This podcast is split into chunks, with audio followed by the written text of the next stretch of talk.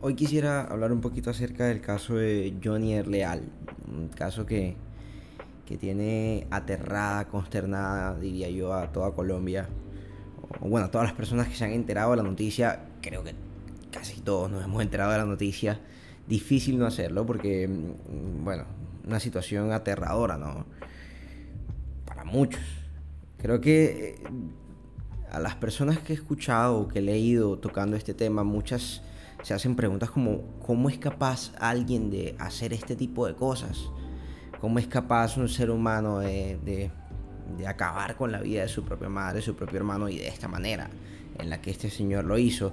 Luego salen otras preguntas incluso más, más, eh, más allá, más profundas y es como, como por ejemplo esta persona es capaz de hablar frente a las cámaras como lo hizo acerca del tema con tanta frialdad.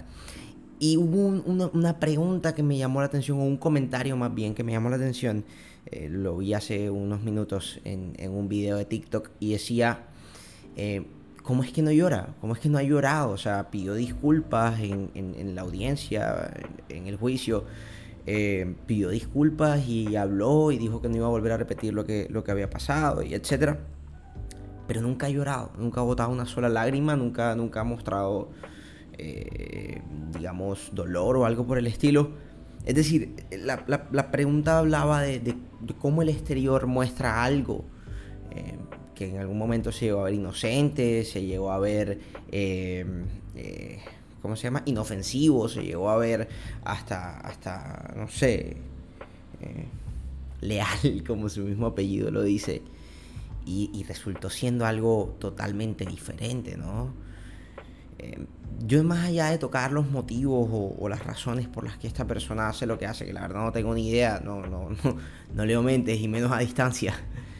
Eh, quiero que, quiero, lo que quiero tocar puntualmente es, es cómo los seres humanos realmente o no necesariamente somos o mostramos externamente lo que hay en nuestro interior. Creo que esta es una muestra fea, pero, pero totalmente evidente de esto. No necesariamente lo que mostramos o lo que manifestamos por fuera es lo que está pasando en nuestro interior. Y si nos salimos entonces del caso este, tan, tan digamos negativo, tan oscuro, y lo llevamos a otros planos de la vida, podemos hablar de situaciones que nos pueden suceder incluso a nosotros mismos, ¿no? Muchas veces estamos mostrando una alegría muy fuerte por fuera, una estabilidad, un bienestar. Tanto, lo mostramos tanto que incluso podemos llegar a creérnoslo muchas veces, ¿no? Que todo está bien, que todo está bacano, que estamos felices, que estamos contentos. Pero internamente no necesariamente la cosa está así. Tal vez estamos cargados de tristeza. Tal vez estamos cargados de dolor. Tal vez estamos cargados de rabia, de odio.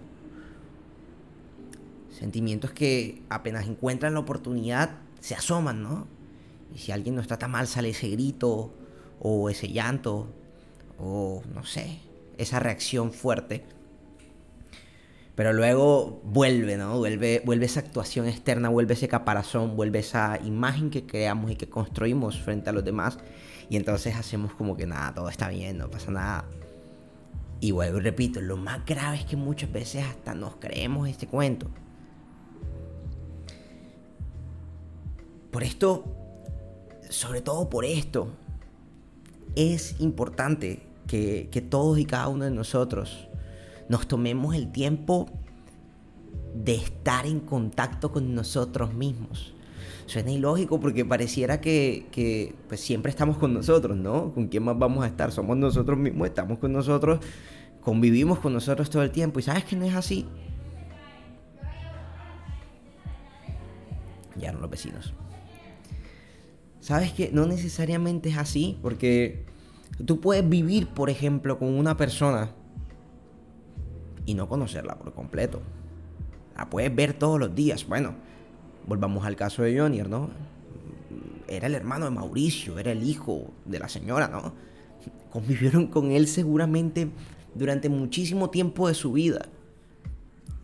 Y tal vez nunca llegaron a conocer ese lado oscuro de él que era capaz de hacer esto que hizo. Tal vez medio lo vieron en algunos momentos, pero de pronto no quisieron creer que eso podía ser real, no lo quisieron reconocer, no lo quisieron ver, no sé. Pero ahí está el ejemplo. Y eso nos pasa incluso con nosotros mismos. Con los demás, claro. Pero no quiero hablar ahora mismo de los demás. Quiero hablar de la relación que tenemos con nosotros. Nos pasa.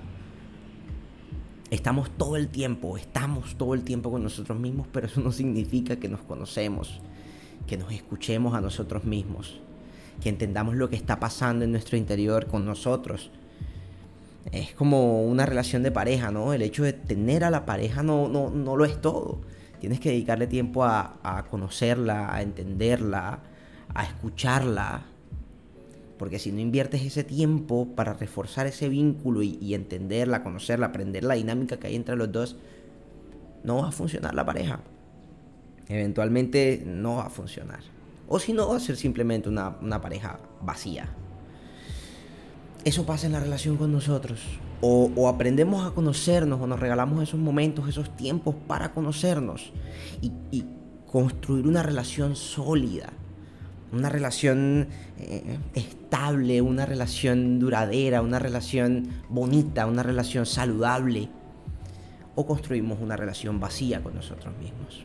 ¿Qué tipo de relación tienes? Y no, no, no, no, no engañes respondiendo, porque esa es la tendencia, ¿no? Autoengañarnos y responder inmediatamente. No, yo tengo una buena relación. Espera. Tal vez tómate un poquito más de tiempo para hacerte esa pregunta. ¿Qué tipo de relación tengo hasta hoy?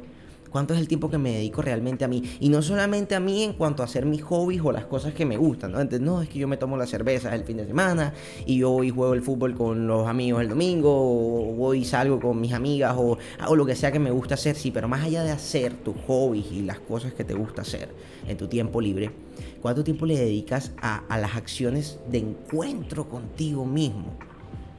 No es ir a salir a, a jugar, a comer, a hacer, es ¿Cuántas veces sales o vas a tu, al balcón o a, tu cuarto o algún espacio para dialogar contigo mismo, dialogar a profundidad, dialogar de verdad? Entonces, ¿cómo está ese diálogo interno? Que lo, también lo podemos hacer a través de la meditación. Te estás regalando espacios de meditación, estás teniendo un diario personal, estás llevando un diario de emociones, está yendo a, dialogar con un intermediario, porque a veces, a veces, por ejemplo, las relaciones no, no, no están fluyendo bien y lo que hacemos no es renunciar a ellas, sino que buscamos un intermediario. Por ejemplo, el psicólogo de pareja, que lo que busca es ayudar a que las dos parejas, a que las dos partes se entiendan. Eso hacemos también los psicólogos en la relación individual. Te acompañamos en ese diálogo contigo mismo. Eso es lo que es la terapia. Todo el mundo le tiene miedo. Pero tal vez no es tan malo como dicen que es. De hecho, no lo es. Porque no es un espacio en el que vas a hablar con alguien más. No.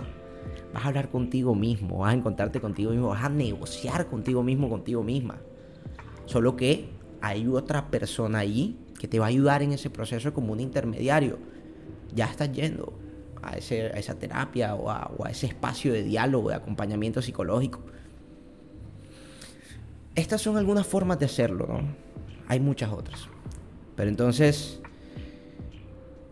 creo que la invitación hoy, para terminar este video, que se fue más largo de lo que esperaba, siempre pasa. La invitación es hoy a que te preguntes, ¿estoy realmente conociéndome? ¿Conozco realmente lo que está pasando en mi interior? ¿Me estoy dando el tiempo realmente de escucharme, entenderme?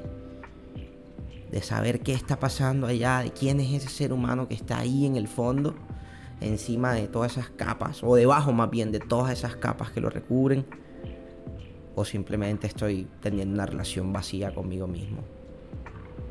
No vaya a pasarme como el caso de esta triste noticia, que después de tantos años viendo una capa externa aparentemente bonita, terminó saliendo una verdad interna que hoy en día tiene aterrado, consternado a todo un país.